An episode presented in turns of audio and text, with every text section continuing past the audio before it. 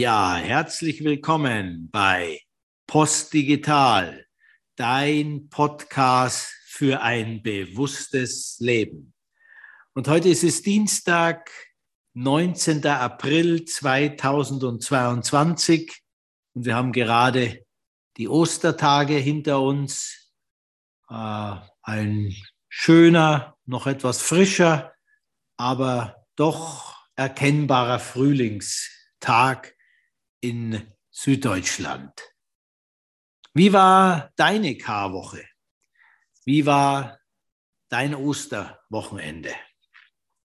Hattest du eine gute Zeit die letzten Tage, die letzte Woche? Wie, wie aktiv warst du in den letzten Tagen? Und wie kontemplativ warst du in den letzten Tagen? Ostern und äh, die Annäherung an Ostern, beginnend äh, mit der Karwoche und dann natürlich über die, den Gründonnerstag und dann den Karfreitag, der im Normalfall ja ähm, ein ganz ruhiger und stiller Tag, auch vom äußeren Rahmen an vielen Orten in Deutschland ist. Und dann die Lebendigkeit bis hin zum Osterfest, der in vielen Familien etc. ja schon ein Fest der Zusammenkunft, der Freude, des Feierns ist. In diesem mondänen Stadt Ascona am äh, Lago Maggiore äh, ist auf den ersten Blick nicht viel zu spüren gewesen, dass es sich um irgendwie andere Tage handeln würde als äh, ja, sonstige Wochen, aber vor allem auch Festtage. Äh, die Region hier am Lago Maggiore hat natürlich sehr viele Ferienhäuser, Ferienwohnungen äh, mit ja, schon einem, einem, guten Ausprägung an Mondänität und äh, ist natürlich auch ein sehr begehrter Ferienort äh, für ähm, ja, gutbürger, mindestens gutbürgerliche Klientel. Und äh, wenn man also auf dem äußeren Pfad äh, bleibt, dann bekommt man nichts mit, dass wir äh, an, äh, über die Ostertage natürlich in einem der bedeutendsten Tage eigentlich äh, unseres Jahres unterwegs sind. Also einfach kurz erinnernd, vor knapp 2000 Jahren ist auf Golgatha in Jerusalem äh, sehr, sehr viel passiert, was auch heute noch unser Leben prägen äh, kann, könnte, beziehungsweise prägt, aber in der Regel auch unbewusst. Ja, also mit Dankbarkeit, wirklich mit großer Dankbarkeit, das erleben zu dürfen, war ich in dieser wunderbaren Gegend und war aber wirklich bemüht, nicht nur dem äußeren und, und aktiven Leben Raum zu geben, sondern ich habe mir jeden Tag zumindest ähm, in der Früh eine halbe Stunde bis knapp Stunde Zeit auch für Stille gegeben, beziehungsweise für ja, meine Art, äh, mich äh, mit äh, dieser Zeit zu befassen.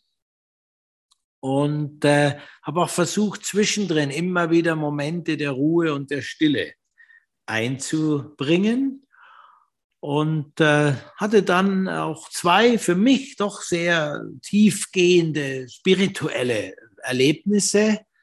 Ähm, einerseits bin ich am Karfreitag, durfte ich einen äh, Kreuzweg oberhalb von Locarno in, äh, in stiller Bewusstheit gehen.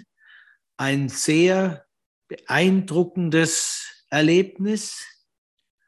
Dafür bin ich dankbar, das erlebt zu haben. Und ähm, fast noch mehr wirkt auf mich nach das Kennenlernen des sogenannten Monte Verita, eines kleinen, einer kleinen Anhöhe oberhalb von Ascona, auf der vor gut 100 bis 120 Jahren eine schwer in Worte zu fassende Bewegung, wenn man so will, aus Kunst, Kultur, anderer Lebensweise äh, entstanden ist. Also wenn man so will, ein Versuch in der damaligen Zeit, ein Gegenpol zum immer mehr kapitalistischeren Leben. Ja, wir sind ja da um 1900 herum, dann in den Gründerjahren in der vollen Blüte und all das, was da historisch passiert ist. Und auf der anderen Seite beginnt natürlich auch der Kommunismus als ganz starkes Gegenmodell.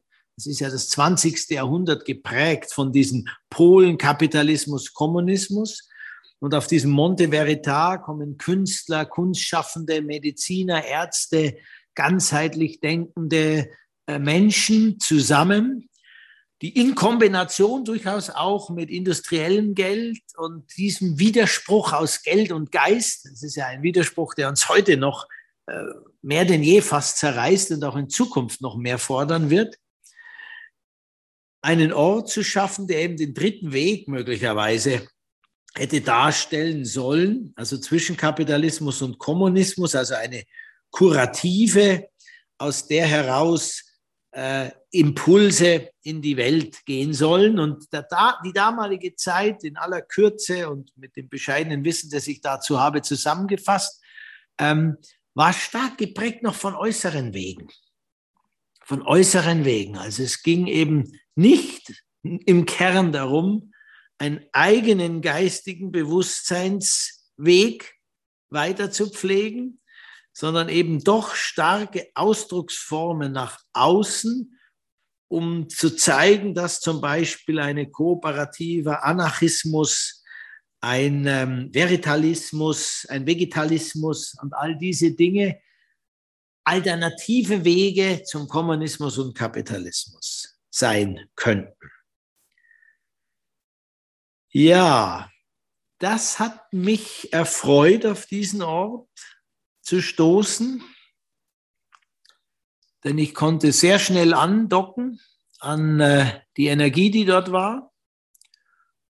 Und gleichsam war es für mich eine fantastische Reflexion, also an diesem Ort, der durchaus noch Stille, Kunst, Kultur, auch ähm, Interkulturalität verbindet. Also ein japanisches Teehaus mit Zeremonien ist dort genauso zu finden wie ähm, eine, äh, wie, wie, wie, wie Vorträge der ETH Zürich und eine Ausstellung äh, über die Grundlagen des Feminismus. Und an diesem Ort eingebettet in wunderbare Natur.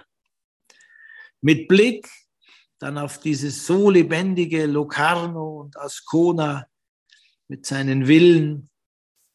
Große Yachtausstellung hat gerade an Ostern stattgefunden mit all dem, was dazugehört, wenn man solche Produkte in die Welt bringen will. Und von dort auf diese Lebendigkeit zu blicken, still zu werden, die Natur zu spüren, die sehr trocken ist, sehr trockene Natur. Grün ist es dort, wo, ähm, wo viel künstlich bewässert wird. Ja. Und grün ist es, wo die Kraft der Natur durch alle Trockenheit hindurch Quellen des Lebens erzeugt. Sonst ist es eher sehr, sehr trocken.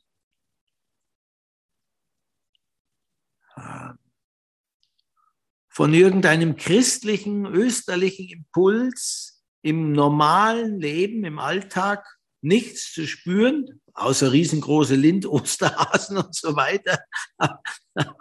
Das ist ja, das ist ja nicht das, was ich meine.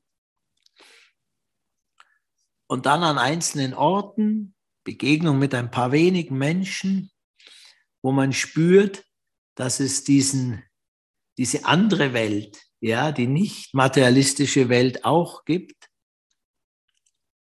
Das waren meine Eindrücke vor Ostern und über Ostern.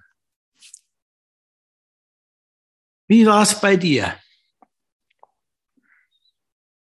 Was ziehst du aus diesen letzten drei bis sieben Tagen? Siehst du überhaupt irgendwas daraus? Was nimmst du mit in deinen Alltag, privat, aber auch beruflich?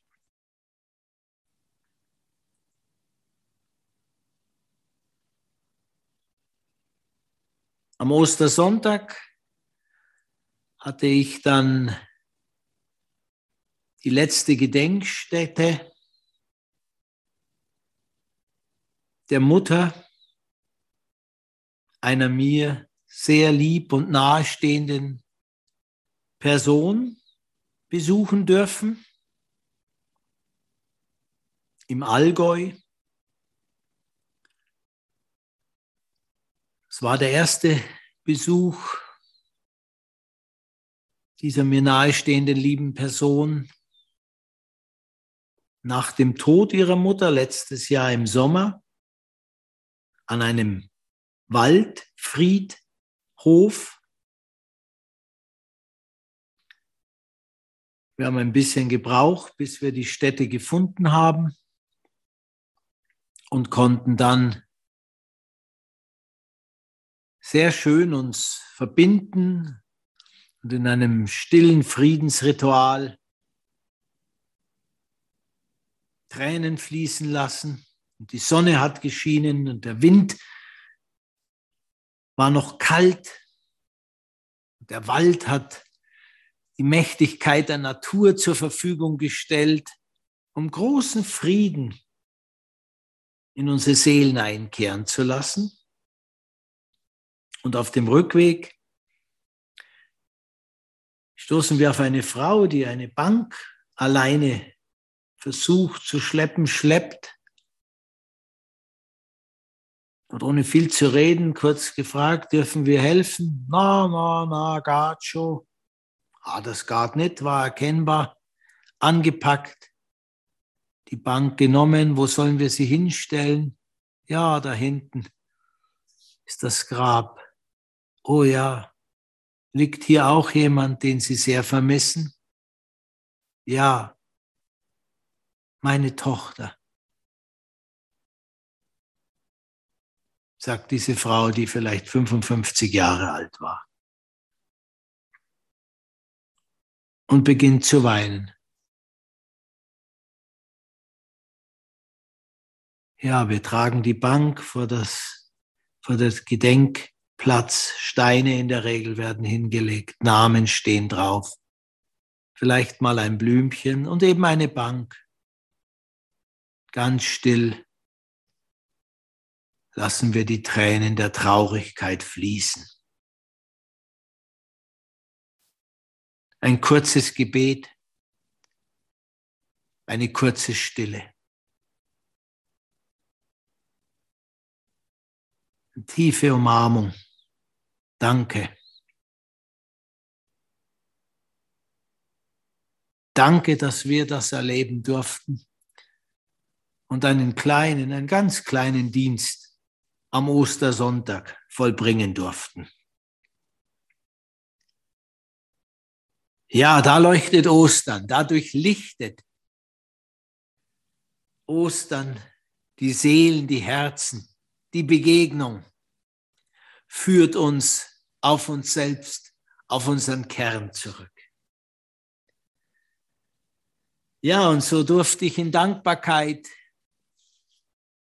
wirkliche Tage des Lebens, des lebendigen, aktiven Lebens und ich bin auch sehr dankbar für die ein oder andere Herausforderung, die zu meistern war und für die Fähigkeit, zunehmend mehr immer wieder in die Stille, in die Ruhe zu mir selbst kommen zu können. Und das möchte ich mitnehmen in das weitere Jahr. Und ähm, da begleite ich gerne dich und euch, wo ihr meint, dass euch das was helfen kann. Und nehmt euch doch jetzt auch noch mal Zeit, wirklich kurz drauf zu schauen, wie kannst du in deinem Alltag eine gute Mischung aus Aktivität machen, gestalten und Spiritualität, Spiritus, geistiger Verbundenheit die dann immer tiefer in das Herz führt, in deinen Alltag einbringen. Es wird jetzt wirklich zunehmend entscheidender in den nächsten Jahren, dass wir aus einer bewussten Haltung heraus unser Leben sehen, unser Leben führen und vor allem auch, auch in unseren beruflichen Kontexten, spirituelle Impulse. Es ist kein Esoterik-Gaga oder irgendwas, sondern wirklich Geist und Materie in eine Verbindung bringend, spirituelle Impulse mit reinbringen, auch in unseren Führungsalltag. Jetzt spreche ich gerade an Unternehmer, an Unternehmen, an Führungskräfte, an Menschen, die Einfluss nehmen können. Es ist fundamental anders, wirklich fundamental anders. Und da spreche ich aus praktischer Erfahrung. Ob ich aus einer Situation der hohen Anspannung agiere, das ist logisch, dass das anders ist. Oder aus einer Situation der Normalität, da ist es eben schon nicht mehr so logisch. Oder aus einer Situation der tieferen spirituellen Verankerung.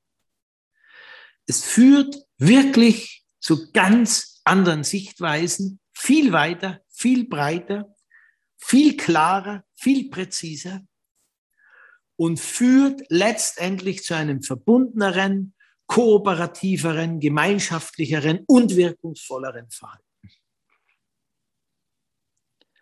Und diesen Osterimpuls orientiert an meinen eigenen Erlebnissen der letzten sieben Tage, den wollte ich mit dir teilen. Ich wünsche dir eine gute Woche, bewusste Tage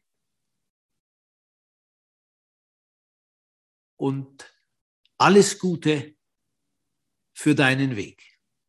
Dein Andreas Philipp von Post Digital.